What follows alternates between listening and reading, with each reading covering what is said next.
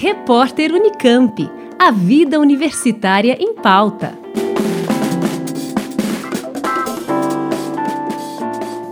Uma pesquisa de mestrado da Unesp resultou na produção de um bioplástico sustentável a partir da utilização de resíduos agroindustriais da cana-de-açúcar, que possui maleabilidade com potencial na aplicação em embalagens.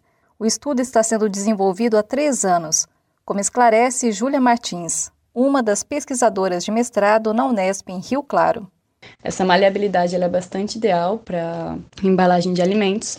Um teste que a gente fez, por exemplo, foi em relação à barreira desse bioplástico a óleo. Então a gente percebeu que ele não deixa o óleo passar, ele foi ele barrou de maneira eficiente a permeabilidade de óleo, que é uma substância bastante encontrada em alguns alimentos. Outro teste que a gente fez foi em relação à barreira para vapor d'água. Então a gente sabe que alguns, muitos alimentos, na verdade, possuem um certo teor de umidade.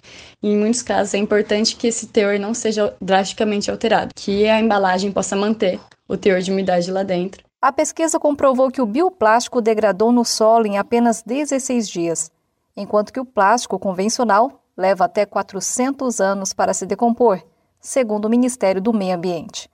Um estudo da WWF revela que até 2050 haverá mais plástico nos oceanos do que peixes, se o problema não for solucionado nos próximos anos. O plástico tradicional, ele tem origem, origem fóssil, né? E isso traz um desbalanceamento, vamos dizer assim, no ciclo de carbono no planeta. E isso contribui para o efeito estufa, contribui aí para as alterações climáticas que a gente tem vivenciado. Enquanto o bioplástico que a gente produziu, ele vem completamente de produtos renováveis. A cana, durante o seu plantio, captura esse gás carbônico e então a gente produz o bioplástico a partir da cana e na sua biodegradação, esse gás carbônico volta para a atmosfera.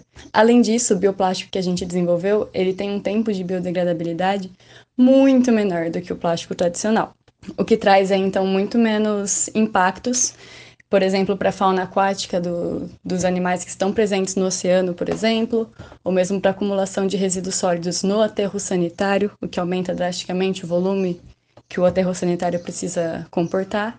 Janice Sato, Rádio Nesp FM. Repórter Unicamp. A vida universitária em pauta.